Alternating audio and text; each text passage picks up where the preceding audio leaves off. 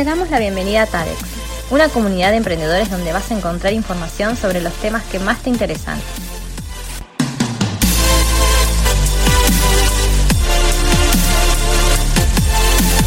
Escucha nuestro nuevo podcast y no dejes de seguirnos en nuestras redes.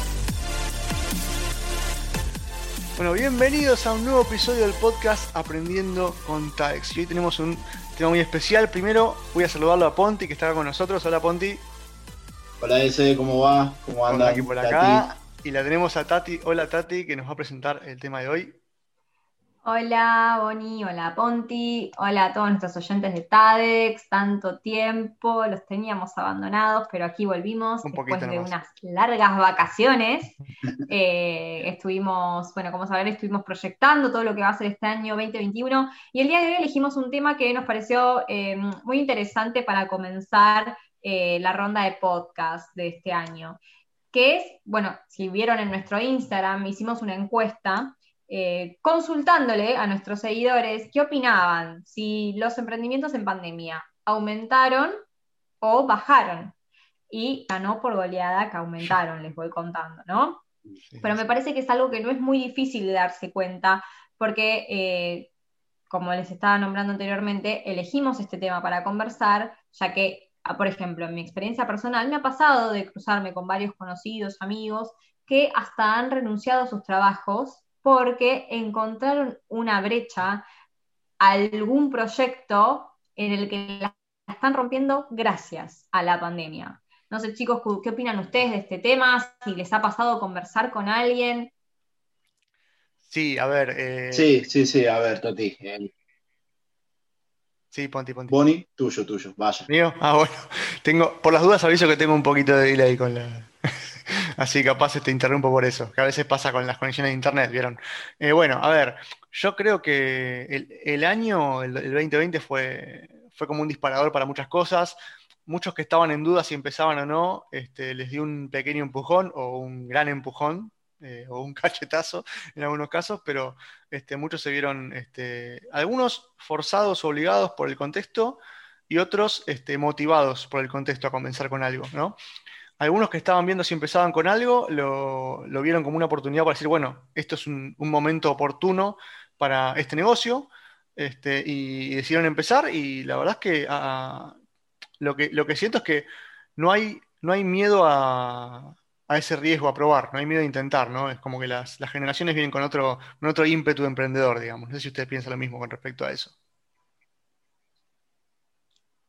Sí, sí, sí, la verdad que eh, no solo las nuevas generaciones, ¿no? Vienen con otro, otros pensamientos, otros, eh, a ver, otras formas, otras dinámicas, ¿no? De, emprender algo, sino que además creo que la tecnología hoy en día ayudó, pero muchísimo, a acelerar esos procesos.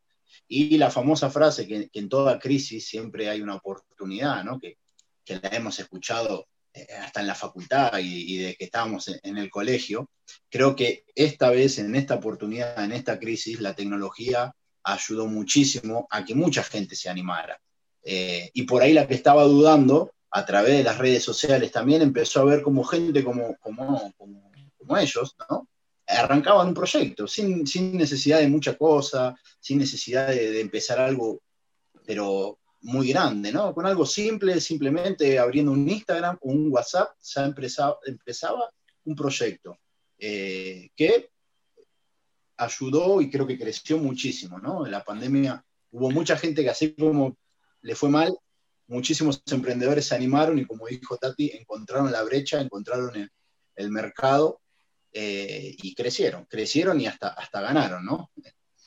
Sí, de hecho, también muchos de ellos se dieron cuenta que con los conocimientos que ya poseen y con, los medios digitales con los que interactúan día a día, eh, se encontraron con que eh, estas redes sociales, como bien mencionabas vos, por ejemplo, el Instagram, son herramientas y son medios de venta también, ¿no?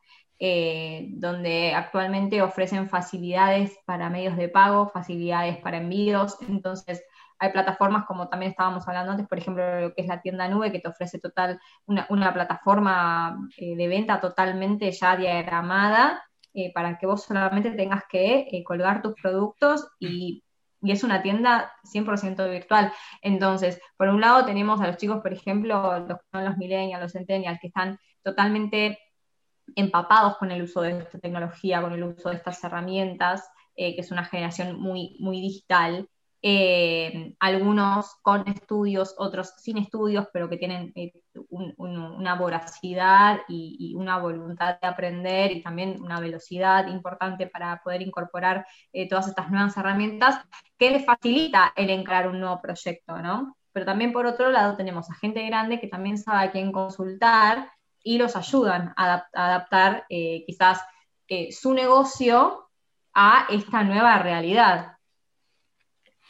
Totalmente. Y de hecho, mencionaste algo muy importante que es saber a quién consultar.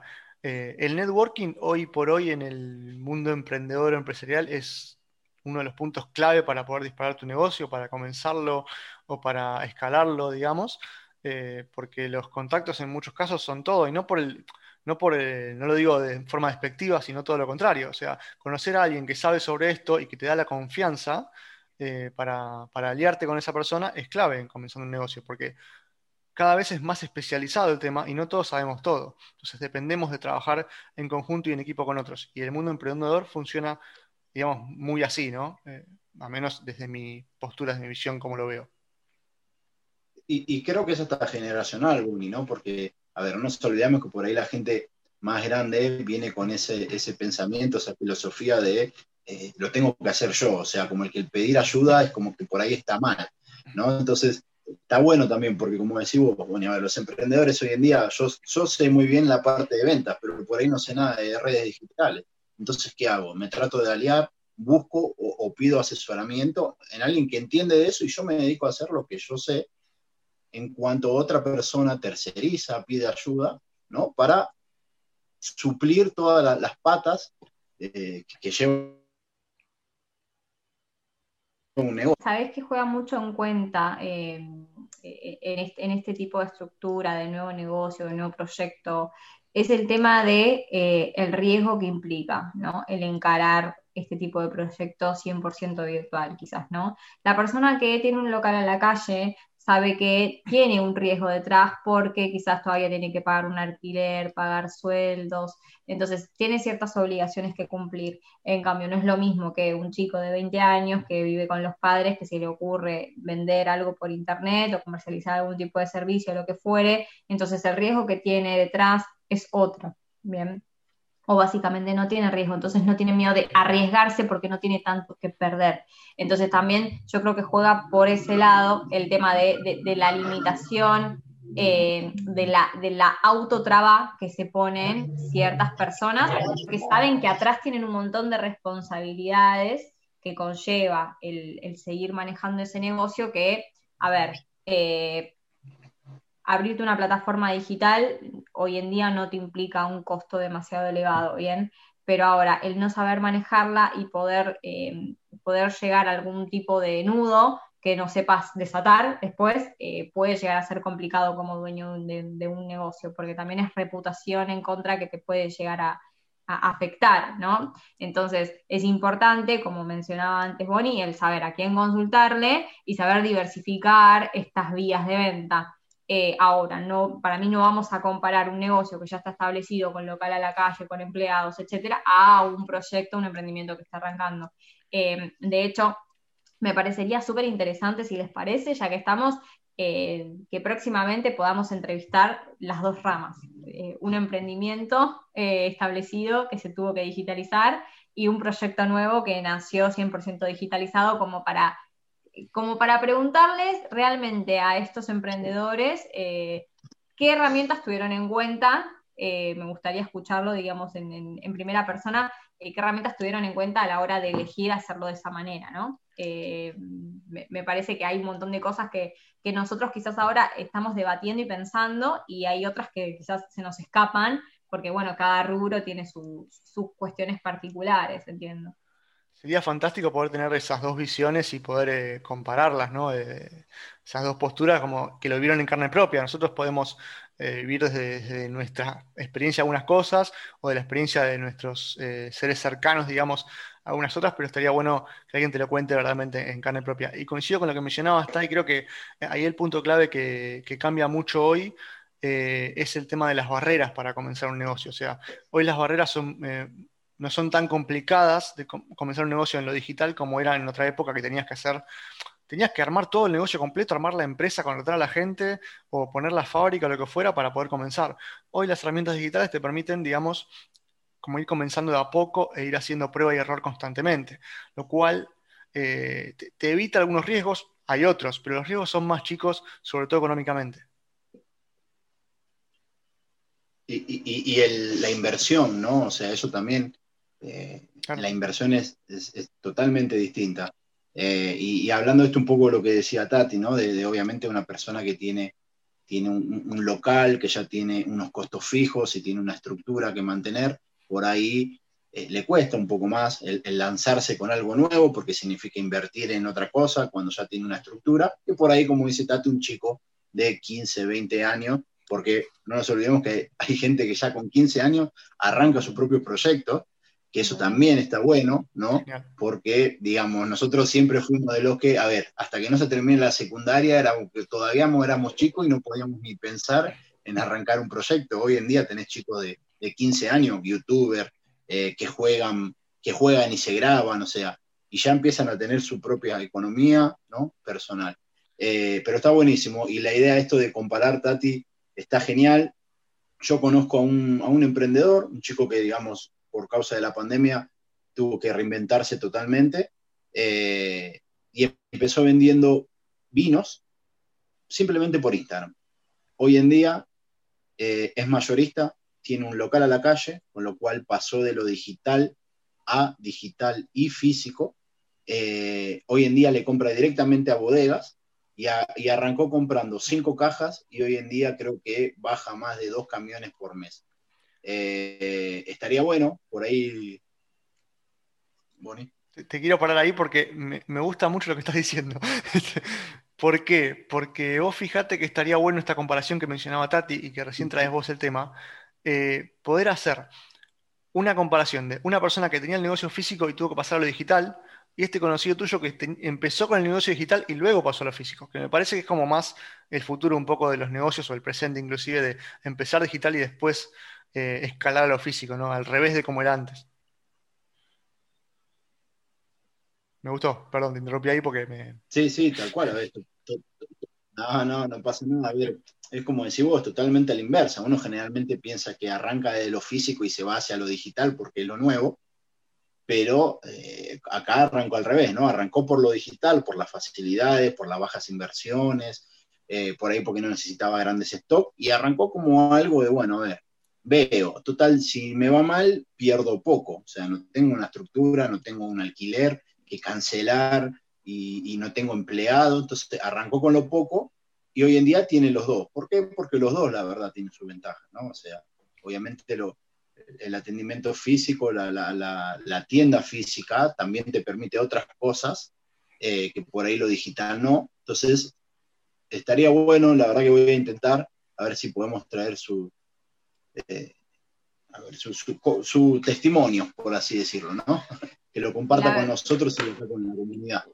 La verdad que, me resulta súper interesante, me parece que quizás podríamos hasta hacerlo en dos podcasts diferentes, eh, haciendo como dos paralelos, ¿no? De, estas, de estas tres versiones diferentes, como para, como para entender cómo fue el pre, el durante y el post, ¿no? Eh, pandemia, y, ver que, hasta qué enseñanza, qué consejo se podría, se podría sacar de cada, de cada uno de los casos. Pero bueno, chicos, la verdad es que, este tema eh, me parece uno de los pilares que vamos a estar hablando en este 2021, porque este no va a ser el único podcast que vamos a, encarar con este tema. Me parece que, hay una tendencia en alza eh, ya que bueno, por los números que estuvimos, que estuvimos investigando, eh, hay un gran porcentaje de, jóvenes dentro de un estudio que se hizo hace poco, un 82% de, estudiantes y de emprendedores han, eh, han indicado que están dispuestos a comenzar su propio proyecto. Eso marca una clara tendencia de cómo eh, los jóvenes, tanto profesionales como no, eh, están buscando un futuro diferente, no tanto el hacer carrera que se hace en una, a nivel corporativo, sino más bien el encarar su propio proyecto, el ser independientes, eh, el día de mañana quizás formar su propia empresa, pero eh, son, son, tendencias que se están viendo muy marcadas. Eh, indiscutiblemente los emprendimientos están en alza, indiscutiblemente todo el término de, todo, el, el, tema de la pandemia los ha potenciado y también ha permitido que muchos de ellos conozcan herramientas que no conocían para poder potenciar proyectos en desarrollo y poder crear nuevos, porque también, como sabemos, han surgido nuevas necesidades. Entonces, no sé si les parece que vayamos redondeando este tema, porque la verdad es que nos conocemos y sabemos que podemos estar muchísimo tiempo hablando, pero bueno, em, realmente a, nuestros oyentes y a nuestros seguidores queríamos decirles que bueno, que queríamos darle la introducción a, este tema eh, como para, para ya marcar una punta de lo que va a ser un desglose eh, en base a todos estos proyectos que nacieron y que se desarrollaron o que se consolidaron durante, durante la pandemia. Entonces, bueno, muchas gracias por acompañarnos una vez más. Eh, nos gustaría que nos manden mensajes y que nos dejen sus comentarios, tanto en nuestros canales de YouTube, en nuestro Instagram y por supuesto que eh, escuchen nuestros podcasts como siempre y si alguno de ustedes está interesado en participar en algún podcast, hacer una entrevista con nosotros, ya saben a qué dirección escribirnos. Eh, em, al, Gmail de TADEX, eh, que siempre está, en el Instagram, está para que lo puedan Correcto. Eh, no, quiero decir un Gmail por otro porque ya veo que pasa mal una dirección y nos mandan mail a cualquier lado. Entonces, por, por las dudas, digo, bueno, está en el Instagram cualquier mensaje que nos quieran mandar. Así que, bueno, gracias Bonnie, gracias Ponti, como siempre. Y bueno, nos vemos en el próximo episodio de Aprendiendo con TADEX.